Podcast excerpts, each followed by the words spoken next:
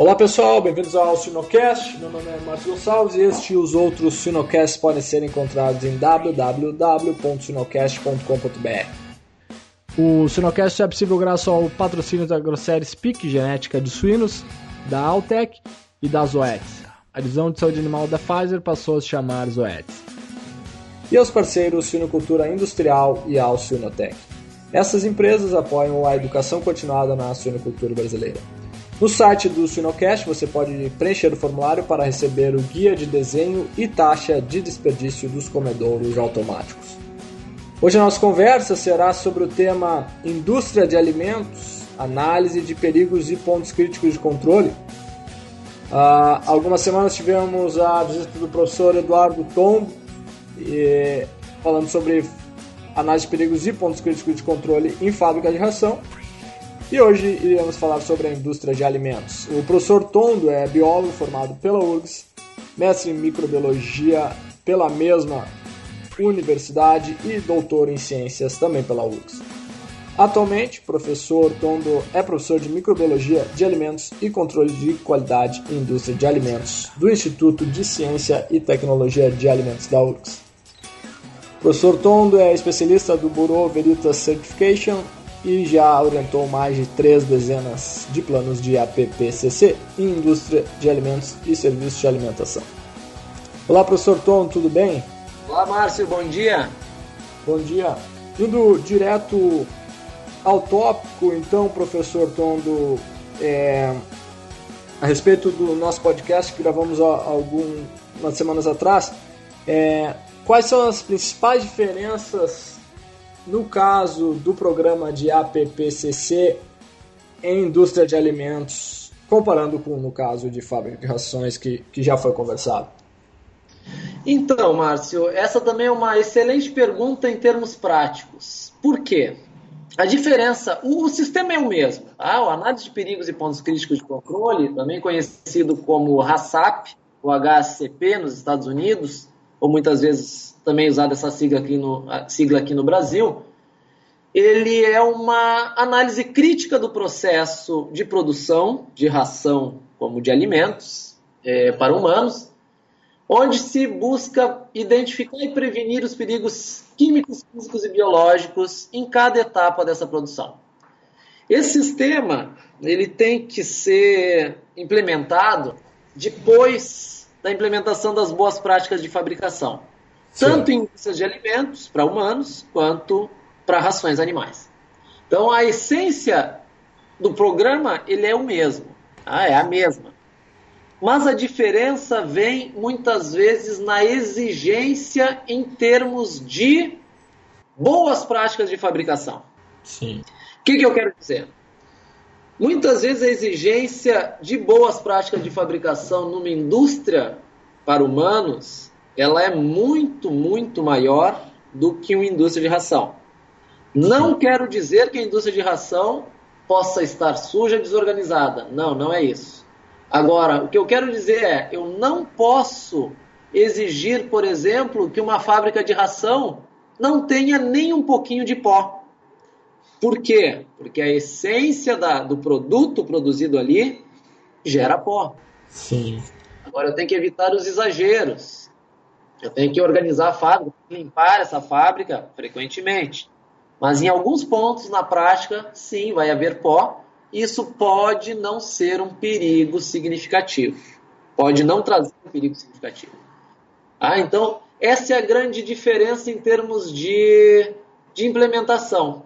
Às vezes, o auditor que vai auditar uma indústria de alimentos para humanos tenta e exige o mesmo critério de limpeza ou de ausência de resíduos numa fábrica de ração. E aí coloca num, num estado de pânico, muitas vezes, a indústria de ração, que por essência não consegue atingir tais parâmetros. Tá? Excelente. O, bom, existe alguma certificação ISO relacionada com esse programa e o que, é preciso para ser certificado, professor? Então, a ISO que está mais é, focando a PPCC é a ISO 22000. que, que é a ISO 22000? Ela foi publicada em 2005 é, nos Estados Unidos e depois, ela, em 2006, ela foi traduzida para o português. Então, já temos essa ISO, essa norma ISO 22000 aqui no Brasil. Ótimo. Essa ISO, ela enfoca o APPCC e é uma junção do APPCC com a ISO 9001, enfatizando principalmente aquelas, aqueles requisitos de comunicação, aqueles requisitos eh, de comunicação com toda a cadeia alimentar. E aí entra a questão das, dessa ISO nas fábricas de ração. Essa ISO ela aplica os princípios da PPCC, como eu, como eu já falei, e a ISO 9001, e ela tem exigências bem fortes quanto a fornecedores. Então, as, os fornecedores têm que ter a prevenção da contaminação química, física e biológica em seus produtos.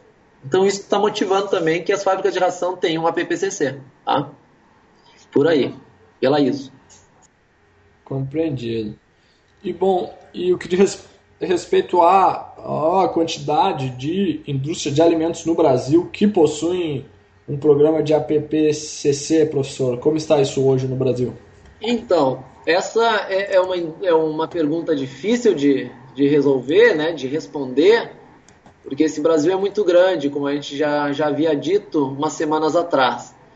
É, nós temos 5 mil, mais de 5.500 municípios nesse Brasil, onde muitas Sim. vezes não se tem nem a informação de quantas indústrias ou serviços de alimentação há em cada município. Tá? Então essas estimativas são difíceis. Agora o que a gente pode dizer é o seguinte: nos últimos anos o APPCC tem sido muito difundido e tem sido muito implementado principalmente nas indústrias grandes, por pressão da, das exportações. Ah, Para exportar, o BPCC é um requisito fundamental e, bom, temos que ter ele e ponto. As indústrias pequenas têm suas motivações próprias, que às vezes são pela, pela fiscalização, às vezes são pela. às vezes são por um, querer ganhar um novo mercado, ou por motivação do próprio proprietário das indústrias. O serviço de alimentação, que aí seriam aqueles alimentos como restaurantes, comerciais, industriais e, e outros que servem diretamente o alimento para a população. Esses é, têm bem menos APPCCs implementados. Mas uma coisa importante que a gente tem que dizer: as legislações brasileiras para esses serviços de alimentação já incorporam os princípios do APPCC nos seus controles. Agora há uma recente legislação de categorização para os restaurantes que vão receber os jogos da Copa, onde não só os princípios do APPCC estão incorporados, como também os princípios da análise de risco eh, foram levados em conta em cada item da legislação. Então o Brasil está muito bem nesse sentido mas ainda temos muito que melhorar. Interessante. Excelente, excelente professor Tondo. É, teria alguma mensagem final no que diz respeito às indústrias de alimentos e o programa de análise de perigos e pontos críticos de controle? Sim, sim, Márcio. A nossa, a nossa mensagem final é sim, vamos implementar as boas práticas de fabricação, as boas práticas é, no serviço de alimentação mas não ficar nelas. Vamos objetivar a implementação do APPCC, que ele não é um bicho de sete cabeças, ele é bem mais simples do que as boas práticas e bem mais barato do que as boas práticas em termos práticos. E a gente tem que produzir alimentos seguros, independente de quem está é, ingerindo esse alimento. Não interessa credo, cor, raça, se a gente gosta ou não gosta. A gente tem que distribuir alimentos seguros para toda a população mundial. Excelente, professor. Uh, muito obrigado pelo seu tempo novamente e o Sinocast agradece. Obrigado, Márcio. Abraço.